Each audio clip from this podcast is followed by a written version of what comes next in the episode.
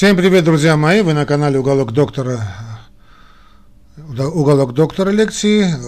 Я его ведущий, доктор медицинских наук, профессор Ацвацатрин Армен Варенович. Продолжаем наши занятия, друзья мои. Усаживайтесь, усаживайтесь поудобнее. Ручки, бумаги, не забываем, да? Ручки, бумаги обязательно при себе держать, в обязательном порядке. Те, кто будут смотреть эту запись в лекции, настоятельная просьба пересматривать пересматривать, если будете слушать в подкасте, то есть видео-аудио. Тоже неплохо, чтобы не лицезреть мою значит, физиономию. Но в любом случае, друзья мои, переслушивайте, потому что это все очень важно, да? В наше время это, это такой возможности не было, мы стенографировали, конспектировали лекции, а сейчас у вас есть такая возможность. Но в любом случае, условые моменты записывайте. Итак, друзья мои, мы продолжаем ваши, наши лекции. У нас это организация здравоохранения и мы на предыдущей с вами э, беседе, лекции говорили о том, как рассказали о доклиническом поиске, доэкспериментальном э, поиске, как создаются, значит, мы хотим создать препараты, как создаются лекарства, и вот э, мы закончили вот этот скрининг, но некоторые его называют инсилико, и в принципе это по большому счету это инвитро, то есть с помощью компьютерных, компьютерного моделирования. Мы, в общем, вышли на какую-то химическую формулу, и мы сейчас должны все-таки э, значит, решиться провести эксперимент на уже живом э, объекте, ну, в данном случае, конечно, субъекте. Э, один из самых непростых вопросов медицинского эксперимента, который затрагивает все значит, аспекты медицинской деятельности, вплоть до философско-этических, этика тоже является одной из главнейших частей значит, понятия здравоохранения. Собственно, а на ком проводить эксперимент? Ну вот мы получили химическое вещество. Что делать дальше? С одной стороны, проблема в том, что результаты этого эксперимента, который мы с вами сделали, да, вот на предыдущей лекции мы говорили об этом, должны быть применимы, применимы для лечения больных. Значит, значит, с другой стороны, субъекты так называемого эксперимента, то есть на ком мы делаем этот эксперимент, должны быть условия максимально приближенные к бою. То есть мы не можем просто так ставить эксперимент. Мы должны понимать, что если мы делаем лекарство для человека, оно надо, его надо экспериментировать на человеке. Да? Понятно, что тут возникает уйма этических вопросов. Юридических, этических, моральных, философских и так далее, и так далее. С другой стороны, ну, что же делать-то? Ведь исход эксперимента непредсказуем. Он может привести как к улучшению здоровья, может быть привести э, вообще ни к чему может не привести, может быть это может привести к какому-то даже ухудшению. Результаты эксперимента могут быть совершенно парадоксальные. Результаты могут привести не только к ухудшению собственного человека, да, состояния организма, состояния здоровья, но к его и не просто к ухудшению, а к смерти. Особенно риски велики, когда мы изучаем совершенно новый метод лечения, абсолютно новый метод лечения, какой-то там прорывной, скажем, у нас подход. Всякое может быть. Кстати, это всякое может быть и случается. Теперь как же поступить, когда без экспериментальной проверки оценить эффективность и безопасность разработанного нами лекарства просто невозможно. С другой стороны, мы же не можем э, подвергать э, и без того уже больных людей новой опасности. То есть мы должны решиться на какое-то действие, да, понимая, что мы лечим больных, но с другой стороны, мы все-таки, первый наш закон, мы клянемся, да, примум ноли ноцера, не навреди. И так люди уже страдают, а мы еще будем со своим э, экспериментом, со своим новым лечением еще эти страдания усугублять. В общем, в течение всех тех тысячелетий, что существует медицина, в той или иной степени, в той или иной формах, что существует медицина, вот в поисках ответа на этот вопрос, на ком ставить эксперимент, знает человеческая история, знает, как и э, выдающиеся просто Э, ну, моменты человеческого мужества, героизма, и в том числе и чудовищные, просто отвратительные, уму непостижимые злодеяния. Достаточно вспомнить эксперименты значит, врачей э, нацистской Германии в концентрационных лагерях или тех же врачей, так скажем, значит, Абдулгамидовской Турции или там значит, неосманиты все эти младотурки, которые проводили эксперименты на значит, изгоях, на армянах, христианах и так далее.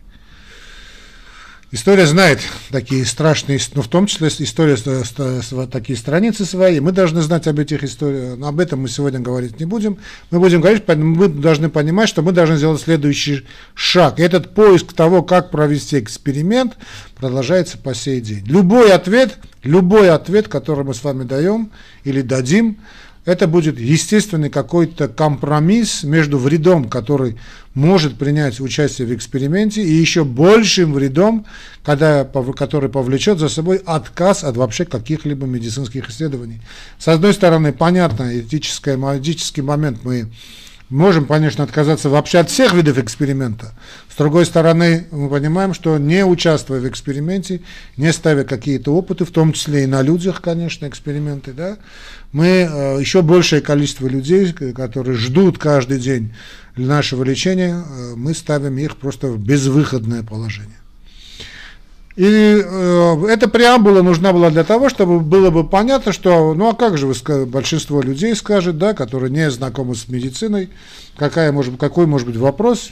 Кстати, это касается не только не врачей, это врачи тоже, некоторые врачи, конечно, не все, тут же дадут ответ, а вот тут у нас да, наши друзья меньшие, лучшие друзья человека, вот животные. Лучше поставить эксперимент на животных. С одной стороны, при всех отличиях сходство между ними и нами очевидно, и да, и мы живое существо, и они живое существо. Понятно, да, значит, с другой стороны, что бы ни случилось в ходе эксперимента, последствия для экспериментатора будут далеко не такими серьезными, если мы ставим эксперимент на живом человеке. Э, друзья мои, это, я сейчас, я понимаю, вот чувствую просто, да, вот э, те, то, что сейчас происходит в мире эти несколько лет, Э, под названием значит, пандемия и прочее, да, это не что иное, как огромный гигантский эксперимент, разрешение которое никто не давал. Но я сейчас не об этом говорю, я сейчас говорю, об, мы снова вам говорю, друзья мои, дорогие мои студенты, мы говорим об идеальной, момент, об, об идеальной модели, то, как надо поступать суха теория «мой друг», а древо жизни пышно зеленеет. Понятно, что в нашей реальной жизни все происходит намного-намного иначе, намного хуже. Но есть тут один такой момент, э, который действительно многие не понимают, не осознают, и в том числе и медицинские работники, как мы уже сказали. Значит, эксперимент на животных, он обязателен, конечно. Но с одной стороны, далеко не факт, что если тот эксперимент, который мы сделаем на животных, значит, скажем, мы получим какой-то положительный эффект, далеко не факт, что этот положительный эффект, который мы получили на животных, такой же э, эффект будет сопровождать и, и изменения в лучшую сторону, скажем, у человека. С другой стороны, далеко не факт, что если мы какие-то получили негативные воздействия, значит, воздействие этим нашим новым препаратом на животное, мы можем получить какой-то жуткий эффект – и далеко не факт, что этот жуткий эффект э, проявится у человека. С третьей стороны уж, значит, друзья мои, значит, при всей нашей схожести, скажем, да, с приматами, да, чем угодно, да, там, грызунами, да, и мы, и те, и другие, это мы животные, да, я тут не спорю, я сам человек верующий, но понимаю, что мы, значит, состав, огромная состав, наша человеческая составляющая – это биологический объект. Мы с вами биологический объект, а мы с вами млекопитающие. Но далеко не факт, что как все химические реакции, которые протекают в нашем организме, протекают с, с такой же значит, последовательностью, именно абсолютно зазеркалены значит, в других живых организмах. Отнюдь нет. Отнюдь. Так это не так. Это не так. С четвертой стороны, есть огромное количество заболеваний, характерных для человека, которые вообще не характерны для животных. Очень трудно найти, скажем, э, ну, животных с э, нарушениями э, психиатрического спектра. Очень трудно найти животных с такими же нарушениями кардиологических проблем, как у, значит, у человека, или у онкологических проблем. А смотрите, онкология, значит, кардиология, психиатрия – это все те заболевания, от которых, да и, скажем, да и большинство пульмонологических проблем. То есть можно сказать, что практически ни одно заболевание, которое есть у человека, не повторяется э, с большой долей вероятности, значит, на животных. А тогда что делать, вы скажете? Это все еще полбеды. Значит, другая проблема есть. Это так называемое общество охраны животных, которое, как любое, знаете, любой фанатизм, э, перегибает палку и ставит перед врачами, значит, моменты, которые просто, ну, э, ну, я не скажу идиотские, но очень близкие к тому, что это идиотские. Давайте поймем, о чем идет речь. Понятно, что со времен а, значит, античности, когда вскрытие человеческих тел. Э, ну, не, не, ну, разные, конечно, были культуры, но, так скажем, не особенно практиковались. Исследование анатомии животных давало первые представления о строении вообще э, живого существа.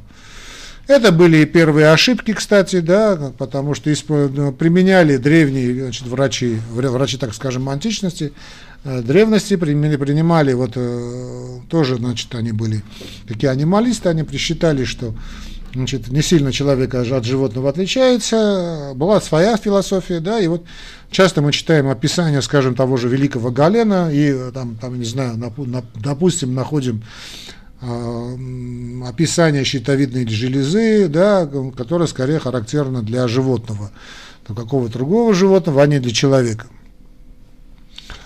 А, кстати, и э, не только были практиковал, практиковалось вскрытие, но и практиковалось, то есть посмертное, да, практиковалась и вивисекция, то есть э, прижизненная вивисекция, то есть прижизненное вскрытие.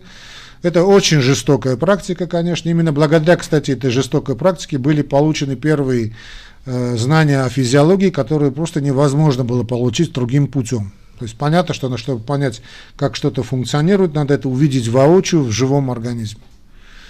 Так вот, скажем, э, определить функцию вагуса, э, вагус – блуждающий нерв, да, за сотни лет до открытия электричества можно было только и только перерезав его у живого существа. Но, э, но даже у великого Галена, да, которому очень многим обязанным, а, надо понимать, да, что мы, в принципе, люди-то люди, да, и люди античности, хотя второй век все-таки ближе к нам, а, все равно, значит, даже на Галена вот это выражение страдания, значит, на лице вскрываемой им заживого обезьяны, какой обезьяны, так что не совсем понятно, но произвело впечатление столь тяжелое, что он полностью сам прекратил, хотя он был сам, будучи не христианином, был, да, полностью прекратил вивисекцию приматов, и переключился на свиней.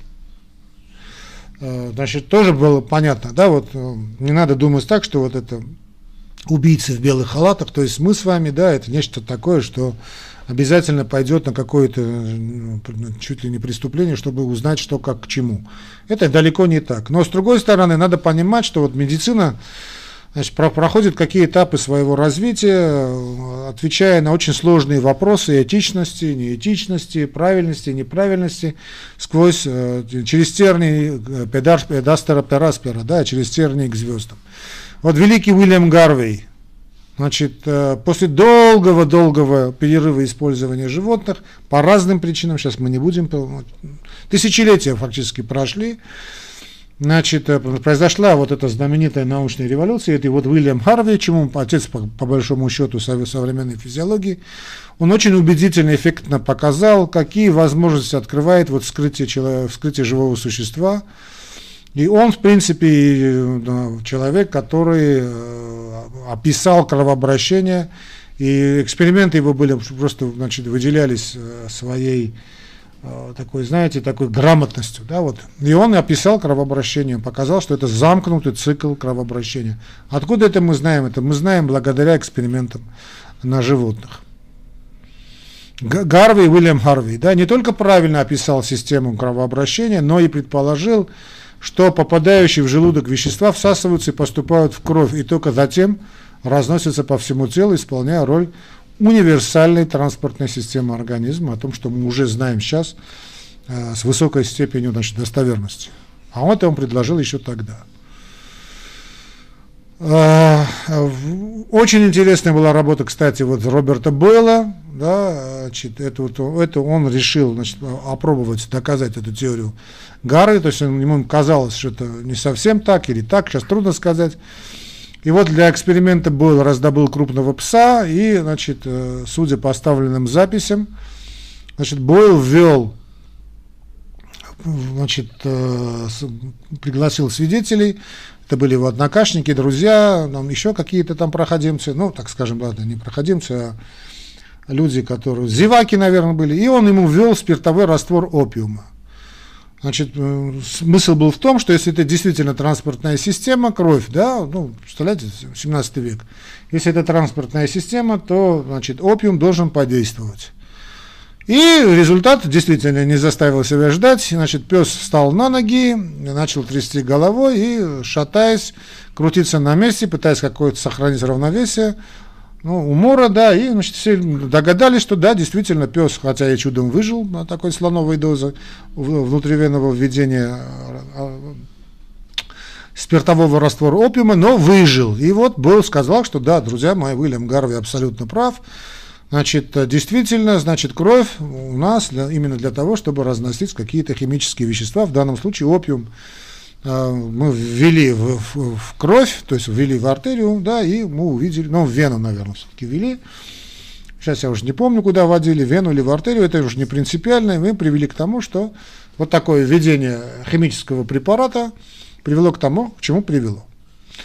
А, вдохновленный этими экспериментами, другой ученый, британец а, Ричард Лоуэр, значит, э, хотел тоже значит, поработать, и значит, э, тогда спрашивал, задавался вопросом, тогда зачем нам нужна вообще желудочная система, желудочно-кишечная система, и он ввел в вену животным значит, э, молоко, суп, и понятно, что это все закончилось трагически для животных, значит, и, значит, Бойл понял, что, значит, желудочно-кишечный тракт, он нам нужен не для просто чего-нибудь, а именно, собственно, для того, чтобы вещества, которые поступают к нам в рот, э, проходили через систему желудочного кишечного тракта и в каком-то таком более-менее нормальном состоянии, э, приемлемом для организма состоянии, попадали бы в кровеносный путь. И оттуда потом уже попадали, значит, э, туда, куда надо.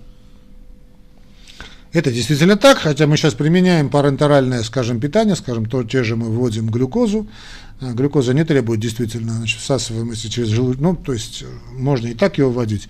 Если специальное парентеральное введение, те же альбумины, да, но тогда уже стало понятно. Кстати, вот тот же Лоер, мы благодар, должны быть благодарны э, этому британцу, он впервые применил на практике вот, переливание крови.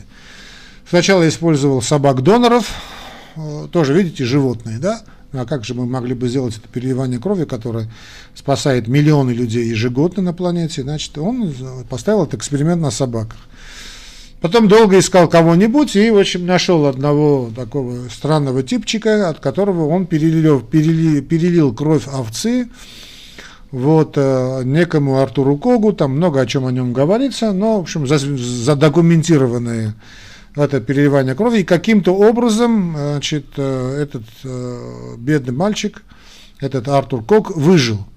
То есть это фактически можно сказать, что это был первый эксперимент, который показал, что э, переливание крови теоретически, да и практически возможно. Ну, понятно, что тогда еще мы не понимали, значит, проблемах трансплантации, проблемах переливания крови, проблемах отторжения, проблемы значит, конфликта, иммунного конфликта и так далее. Но как бы то ни было, друзья мои, как бы то ни было, мы начали понимать о том, значит, э, что существует значит, какая-то возможность, то, скажем, того же переливания крови только и только благодаря вот этим опытам на животных. Это тоже надо очень хорошо понимать, да?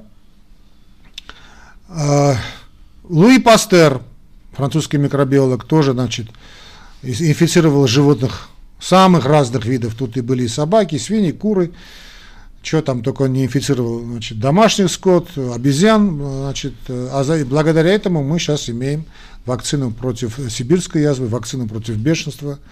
Также, в принципе, значит, э, в конце 19 века, к концу 19 века, наконец-таки, появились, э, благодаря многочисленным экспериментам на грызунах, появился а, антисифилитический препарат сальварсан. Если мы подойдем уже к нашему времени, к 20 веку, вот знаменитые эксперименты Фредерика Бантинга, который перевязал у лабораторных собак протоки поджелудочной железы, и так был получен инсулин. То есть он выделил инсулин, сначала он выявил, то есть, то есть он, понятно, он перевязал протоки поджелудочной железы, значит, вызванное им это разрушение органа выделило инсулин, да, который известно, с помощью него и регулируется значит, уровень инсулина крови, а инсулин, в свою очередь, этот гормон, который регулирует уровень глюкозы крови. Затем он вводил искусственно заболевшим людям, э, спросите собакам, значит, э, диабету, диабетом, да, он вводил бантинг инсулин, который выделял из других животных и предотвращал их гибель от неминуемого сахарного диабета, понятно, первого типа. Вскоре он впервые ввел этот новый препарат, это начало эры, можно сказать, клинической эндокринологии. Им стал 14-летний Леонард Томпсон, который был, умирал от диабетической комы. Эти фотографии есть, известные фотографии, если бы не лечение Фредерика Бантика, если бы не погибшие животные, а их было очень и очень немало, этих собак бедных, да, то бы у нас не было бы инсулина. А инсулин это лечение сахарного диабета, это бич нашего времени. То есть до выделения инсулина, то есть до выделения самого получения чистого бантингом инсулина, сахарный диабет э, ну, являлся фактически смертельным приговором. И да и сейчас он смертельный приговор, если не будет использована, значит, э, инсулинотерапия. Да и не только сахарный диабет первого типа, но, к сожалению, сахарный диабет второго типа. Вот эти несколько десятков собак, Э, гибель этих десяток, несколько десятков собак, мы благодарны, потому что миллионы детей, в первую очередь детей, спасаются ежегодно от страшной смерти сахарного диабета первого типа. Э, открытие в 20 веке витаминов, противомикробных, гормональных препаратов, безопасной технологии переливания крови, новые вакцины, значит, как применять лучевую химиотерапию, значит, тут, конечно, есть свои минусы, да, но все это было бы невозможно – без экспериментов на лабораторных животных. Э, сейчас такая есть интересная э, вещь, которую надо знать вам, дорогие студенты, что, значит, чтобы вот э, то, что мы с вами говорили, в научных целях ежегодно используют специальные лабораторные животные, да, Значит, понятно, что все эти животные это разовый расходный материал, после эксперимента животное погибает, но э, само, кстати, это выращивание вот этих животных для экспериментов, это огромная индустрия. Это огромная индустрия. А, вот в 1909 году в Вистерском институте была выведена э, первая стандартная порода лабораторных животных, так называемые белые вистеровские крысы. Вот это все благодаря Вистеровскому институту. Значит, стандартные породы нужны для того, чтобы ученые во всем мире, а не только, скажем, там уже в Вистерове, да, проводили бы стандартные эксперименты на очень похожих животных. Потому что, скажем, на один вид животных это, или на один вид крыс эта реакция пойдет здорово, на другой, может быть, нет. Чтобы как-то стандартизировать этот эксперимент, вот был, выводятся вот такие животные. Более того, для изучения определенных заболеваний и поиска их лечения используются так называемые животные модели болезни. Это, иногда это животные с таким же заболеванием, но э, чаще всего с другими, имеющие лишь какие-то общие черты с патологией, характерной для э, человека. Это такие специально вот, выводятся такие сорта. Вот, скажем, есть спонтанно гипертензивные крысы, полученные, э, значит, э, то есть крысы с артериальной гипертензией, всех тех же, значит, э, крыс, у которых признаки повышенного артериального давления появляются уже в возрасте 5-6 недель. Знаете, как вы, вы покупаете эту крысу, да, вы выводите, там через 5-6 недель у вас уже готовая модель гипертензивной крысы. Понятно, что артериальная гипертензия у этой крысы значит, не такая, как у человека, но в 5, через 5-6 недель уже можно делать эксперименты. Более того, через 40-50 недель, да, то есть максимум в течение одного года, вы можете получить абсолютно такую модель того, эта крыса обязательно погибнет от какого-нибудь сердечно-сосудистого события, там инфаркт или инсульт, и все это можно наблюдать, все это можно пробовать какие-то препараты, и, и, значит, и этот подход будет стандартизирован, потому что одна и та же крыса используется для значит, гипертензии. Скажем, существуют крысы BBTP, у которых развивается диабет первого типа, склонные к ожирению крысы Цукера, крысы альбиносы и, и так далее и тому подобное. Ну а вот затем появились очень интересные товарищи, которые начали э, значит, Да, я вам сейчас скажу, скажу больше. Значит, э, понятно, что, скажем, были опыты Мажанджи, были опыты Мажанди, да, были э, довольно такие садистские опыты и сам того же Мажанди, Клода Бернара, но по большому счету вся физиология, э, понимание физиологии, понимание эндокринологии, понимание уймы чего, мы, мы да, благодарны, должны быть, быть благодарны просто вот этим значит, экспериментам на животных. Да, очень часто некоторые эти эксперименты э, ну, попахивали откровенным садизмом. И да, и это такое тоже есть, это тоже сказать, э, значит, ну, признаться надо, но с другой стороны, а что делать?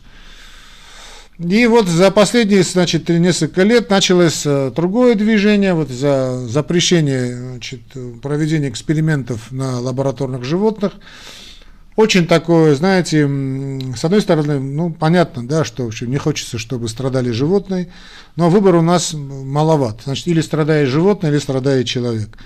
Нельзя ставить, значит, жизнь животного выше страдания человека. Это мое абсолютное мнение. Считается, что вот так со временем животные, э, эксперименты на них и на людях назначают, называют методом in vivo, да, вот, в живом, могут быть замещены инвитро, то есть в пробирке, в стекле, то есть использование клеточных культур, кстати, я не знаю, вот о клеточных культурах, наверное, у нас будет еще отдельный разговор, или искусственных созданных органов, и методы silico, то есть компьютерными моделями. Об этих компьютерных моделях мы уже говорили на предыдущей передаче. Однако пока это лишь перспективные направления разработок, а не реальная их замена. Компьютерные модели пока очень далеки очень невероятно далеки от воспроизведения всей сложности э, живого организма человека. Это, для этого требуются невероятные вычислительные мощности. Я сильно сомневаюсь, даже если какие-то все-таки у нас мощности появятся, что мы сможем полностью скопировать реакцию значит, которая будет, будет протекать абсолютно аналогично в каждом человеке. Более того, очень часто мы замечаем, что это да и видно по препаратам, которые, в принципе, прошли все эти значит, апробации, что один препарат на одного человека действует одним образом, на другого человека действует совершенно иным образом. Ну, э, я всегда в таких случаях привожу пример алкоголя, да, ну, может быть, пример не совсем корректный, конечно, но в любом случае мы видим, что за столом значит, кто-то выпивает одну-две рюмки и просто теряет человеческий облик. С другой стороны, другой человек, который в 10 раз, скажем, выпивает больше, чем он, значит, переносит это дело э, совершенно спокойно.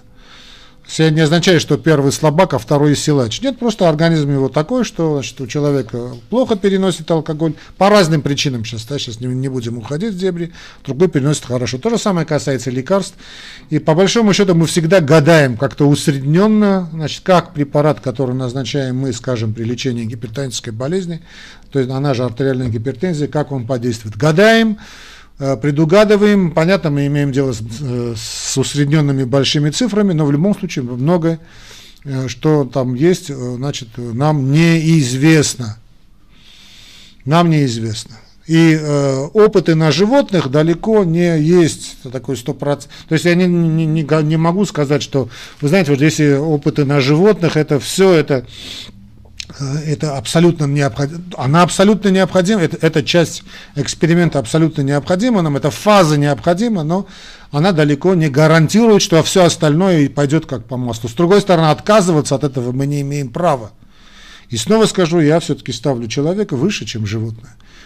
Понимая, что не нужно, есть различные подходы, есть э, той же, по-моему, Хельсинская декларация, сейчас мы о ней говорить не будем, что когда можно избежать, может быть, я ошибаюсь с названием этой декларации, если можем избежать ненужного страдания животного, конечно, лучше это страдание животного избежать. Это никто об этом ничего не говорит. И, по сути, мы должны ответить, вернее, постараться ответить на такой вопрос. Воспроизводится ли на людях – результаты испытаний на животных. То есть вся, то, все то, что я сегодня вам сегодня рассказал, друзья мои, это была та вторая часть, которая нас подводит к эксперименту. Не более трети проектов по поиску веществ кандидата доходит до стадии клиники, клинических испытаний. И только один из десяти дошедших завершается регистрацией значит, лекарства. Мы знаем, что вот, в некоторых областях медицины шансы того, скажем, и то, и то меньше. Вот в онкологии все этапы раковые заболевания, значит, клинических испытаний проходят через каждый двадцатый проект. Значительная их часть закрывается на самых ранних стадиях. Это происходит просто потому, что вещество не демонстрирует на, на людях ту эффективность, которую от него ожидали по результатам доклинических исследований. Или, оказали, или оказались опасными, хотя не, не причиняло лабораторным животным никакого вреда даже в больших дозах. Да, такое тоже бывает. То есть на животных мы делали эксперимент, то есть, ну, то, что значит, мы, значит, фармакологические компании, никакого такого отрицательного эффекта не было, а тут мы имеем э, патологический эффект. Снова я говорю, я беру идеальную модель. Вот очень известный случай, он описан, э, известен очень многим. В 2006 году шестеро молодых людей были госпитализированы в отделении интенсивной терапии в очень тяжелом состоянии. Все они были добровольцами в испытании первой фазы, друзья мои, о испытаниях первой фазы мы будем говорить отдельно. Я думаю, именно следующая передача с Божьей помощью мы сделаем, когда будем говорить о клинической фазе, клинических фазах, то есть когда уже прошли эксперименты на животных. Сейчас мы делаем эксперименты уже на людях. А эксперимент первой фазы – это испытание на безопасность, то, что называется safety. Так вот, э, в 2006 году шестеро молодых людей попали в крайне тяжелом состоянии, в жутком состоянии. Все они были добровольцами испытания первой фазы препарата TGN 1412. Значит, такие коды используются до присвоения значит, лекарствам названия. Вот это вещество TGN 1412 ну, 1412, как хотите называйте, было разработано тогда известной, кстати, довольно, ну, довольно известной тогда компанией Т. Genero. Это немцы, казалось она многообещающим. Это все, все, все те же вот эти э, испытания, которые мне очень, кстати, не нравятся с антителами.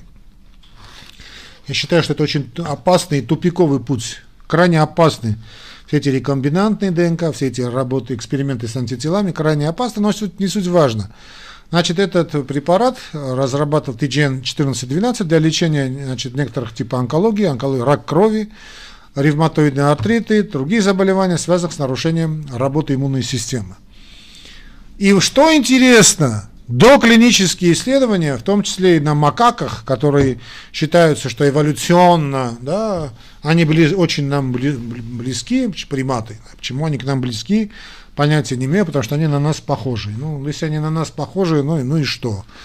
Да, вообще не понимаю вообще это схожесть. Ну, жук-олень похож на оленя. Дальше что? Жук-олень произошел от оленя, что ли? Ну ладно теперь, неважно.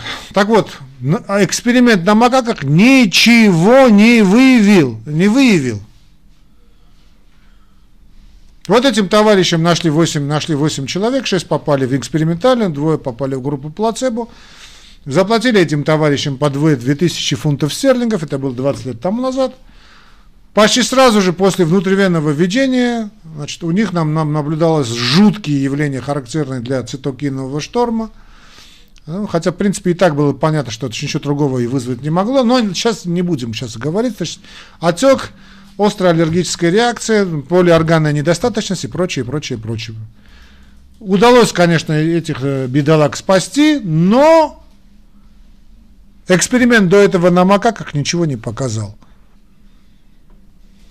Что делать? Или Другая история с талидомидом, одна из самых известных, известных трагедий в истории фармакологии. Значит, э, это талидомид, успокоительный препарат талидомид. Здесь я Гринхельх, не могу ничего пару слов сказать об Гринхельх, очень интересный Таиши Гринхельх, э, Таиши или Триши, Триши Гринхельх. Она написала очень интересную книгу по доказательной медицине, там есть очень интересные моменты, но она приводит этот пример, вот талидомид, что говорит, вот талидомид, э, вот, вот э, талидомидовая значит, трагедия не была бы, если бы применялись бы методы доказательной медицины.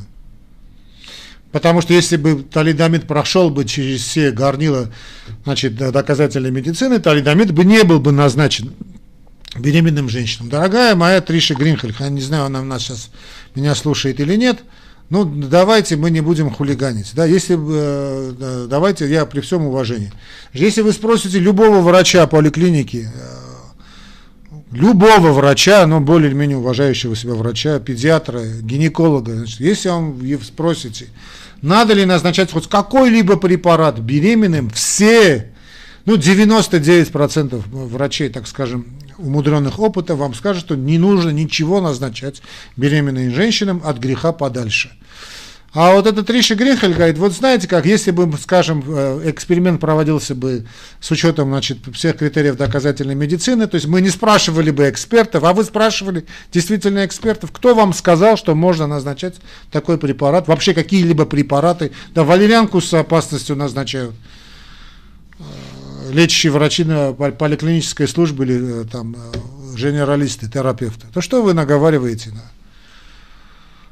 Причем парадоксальным образом вот эта история с талидомидом используется, чтобы обосновать важность доклинических испытаний на животных. Хотя это скорее яркая иллюстрация того, что нет вообще никаких гарантий безопасности. Вот талидомид оказался в поле зрения фармакологов из-за структурного сходства с уже зарегистрированным успокоительным препаратом. Вопрос, почему надо изготавливать такое количество дублирующих препаратов, является одним из самых э, таких тяжелых вопросов. Понятно, что там бабло да, играет роль. Если есть один препарат одной группы, зачем один, э, значит, создавать 20-30 препаратов одной и той же группы? Зачем? Ну вот, Грунтераль, Chemical, Chemi Грунтераль, не, не, не, не, не, Грюнеталь, Chemi Грунеталь, в 1957 году, в 1957 году выбросила на рынок этот препарат как успокоительный, и среди показаний к применению была так называемая утренняя тошнота беременных. А утренняя тошнота беременных это не что иное, как ранний токсикоз. Нормальная беременность, друзья мои, не протекает вот с этой тошнотой. Тошнота – это признак токсикоза, отравления.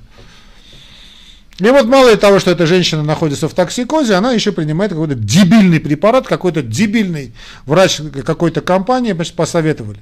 Посоветовал не эксперт, а посоветовала компания, уважаемая Триша Гринхер. Так вот, под разными торговыми марками это вещество продавалось в странах раз, расцветающего, развитого капитализма, это, это Германия, Великобритания, Австралия, Новая Зеландия. И оказалось, что этот э, препарат оказывает чудовищное влияние. Чудовищное влияние. В 1961 году журнал The Lancet, который еще тогда не потерял э, человеческое лицо, опубликовал письмо австралийского гинеколога значит, Уильяма Макбрайда, который обратил внимание на появление на свет сразу нескольких новорожденных с необычным дефектом конечностей. Все матери принимали талидомид, началась, э, продажа была остановлена, и действительно 10 тысяч, как минимум 10 тысяч детей она, э, умерли, потому что значит, им гинекологи назначили талидомид, который проталкивала эта компания. Не эксперт, а фармакологическая компания. Препарат был закрыт и так далее, и так далее, и так далее. Сейчас вот принято говорить, и вот и в том числе и другие авторы, очень, очень мной уважаемые, что трагедия стала возможной, поскольку производитель не проверил талидомид на беременных животных. Но, во-первых, мы не знаем наверняка, так ли это, потому что сотрудники Кеми Грюненталь уничтожили значительную часть документов. Ну, понятно, у самих было рыльце в пушку. Но упоминания о таких исследованиях есть, и к тому времени столь крупных компаниях, которая была Хеминг Груненталь исключено, ну практически можно сказать, что исключено, что такие эксперименты э, значит, не были проведены. Однако важно здесь то, что эти испытания в любом случае не смогли бы предотвратить эту катастрофу. После обнародования информации о связях талидомида и фокумилии, то есть вот это э, страшное поражение детишек, да, вот э, то есть э, по тюлени, как похожий на тюлень, да, вот тюлени и конечности фокумилия. Значит, после обнародования информации о связи талидомида и фокумилии, сразу же несколько исследовательских групп провели эксперименты на животных. И в большинстве случаев обнаружить тератогенный эффект на, то есть на беременных, понятно, животных не удалось.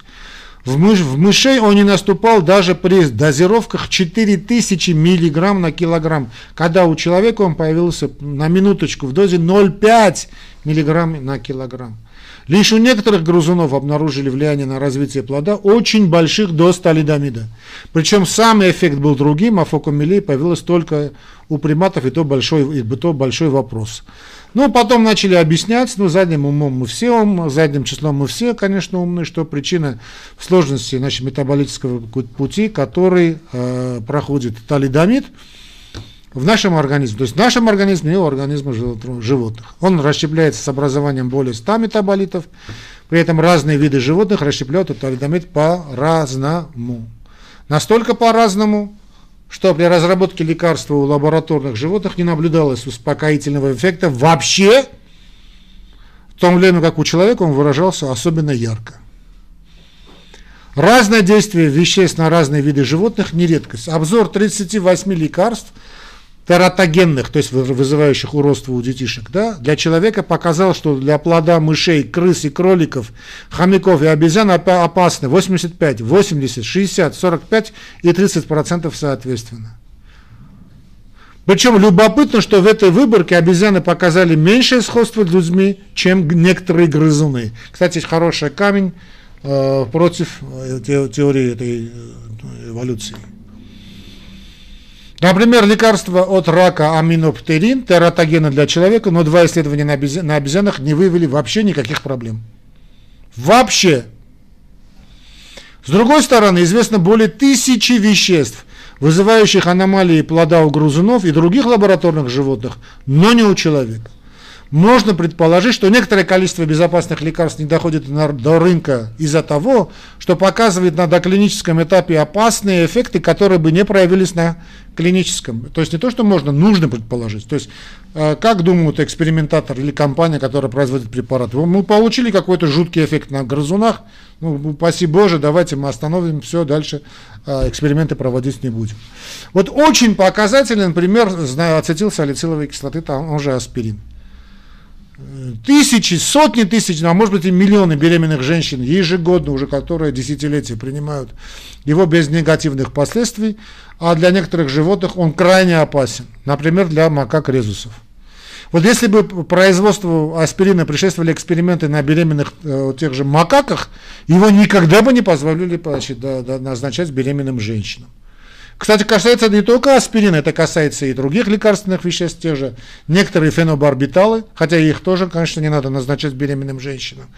Но вообще, я говорю, скажем, фенобарбиталы на некоторых животных оказывают жуткое влияние, а тут, тут на человека вообще, да вообще никакое. Фуросемид, да, знаменитый матч, знаменитая мочегонная, дигоксин, метронидозол, который для некоторых животных оказывается чрезвычайно токсичный. Чрезвычайно. То есть, в, в, причем в очень небольших по нашим меркам дозах. Да, вот, вот у меня вот тут на, на руках данные FDA 1980 года. Эксперименты на приматах правильно предсказывали безопасность для плода лишь в 80% случаев. На мышах и хомяках в 35% случаев. Средний результат для разных видов и в том э, был около 50%. Причем это касается не только тератогенности, друзья мои. Вот исследование 1990 года показало, что лишь 62% побочных эффектов выявили, вы были выявлены в доклинических испытаниях. Другой обзор, что 22 побочных эффектов было предсказаны верно, а в 48 они были предсказаны неверно.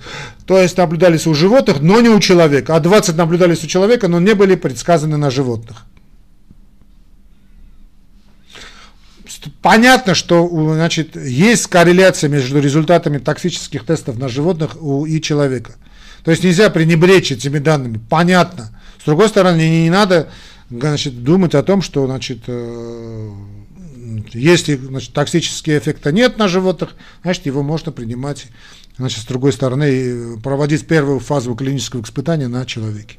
Вот я резюмирую сегодняшнюю нашу передачу, друзья мои, хочу сказать, что то есть путь э, клинического, путь препарата от значит, первой задумки в голове экспериментатора до выхода его в, значит, в промышленных масштабах, и продать, когда мы его найдем в аптеках, это очень длительный, как видим, очень сложный, очень во многом трагический э, путь. Во многом трагический путь, это путь э, сомнений, терзаний и прочее. Но другого выбора у нас нет. И вот все эти эксперименты, которые сейчас массово проводятся на людях, но я ни, никоим образом не то что этическим, моральным, что человеческим назвать не могу. А, так что приходим к следующему выводу. Эксперименты, доклинический, первый эксперимент мы ставим на животных. А, э, без этого этапа доклинических. Э, э, испытаний мы никак.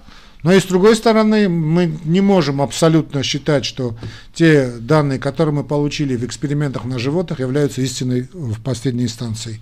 Также мы понимаем, что без этого пути значит, мы, ну, эксперимент не может быть проведен полностью и не может быть э, нельзя говорить о следующих испытаниях, а следующие испытания уже клинические испытания, но вот с Божьей помощью мы о клинических испытаниях от первой до четвертой фазы будем говорить на следующей лекции. Благодарю вас за внимание, друзья мои.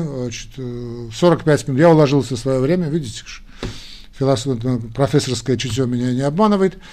Поддерживайте нас не только морально, но и материально. Как это сделать? В описании к этому ролику, друзья мои, вы найдете все, значит, э, мой номер телефона, и если вы клиент значит, Сбербанка или ВТБ, вы переходите на Сбербанк онлайн, приложение в телефоне, находите мой номер телефона, делаете онлайн-перевод, там выбор у вас будет ВТБ или Телсел, ну, лучше Telcel, конечно. И переведите ту денежку, которую считаете нужным. Кстати, переводя денежку нам, вы поддерживаете не только наш канал, но и э, мы помогаем э, страждущим детишкам. То, что помогая нам, вы помогаете и больным детишкам. До новых встреч. Э, поговорим о клинических испытаниях первой, второй, третьей, четвертой фазы на следующей лекции. Бог в помощь.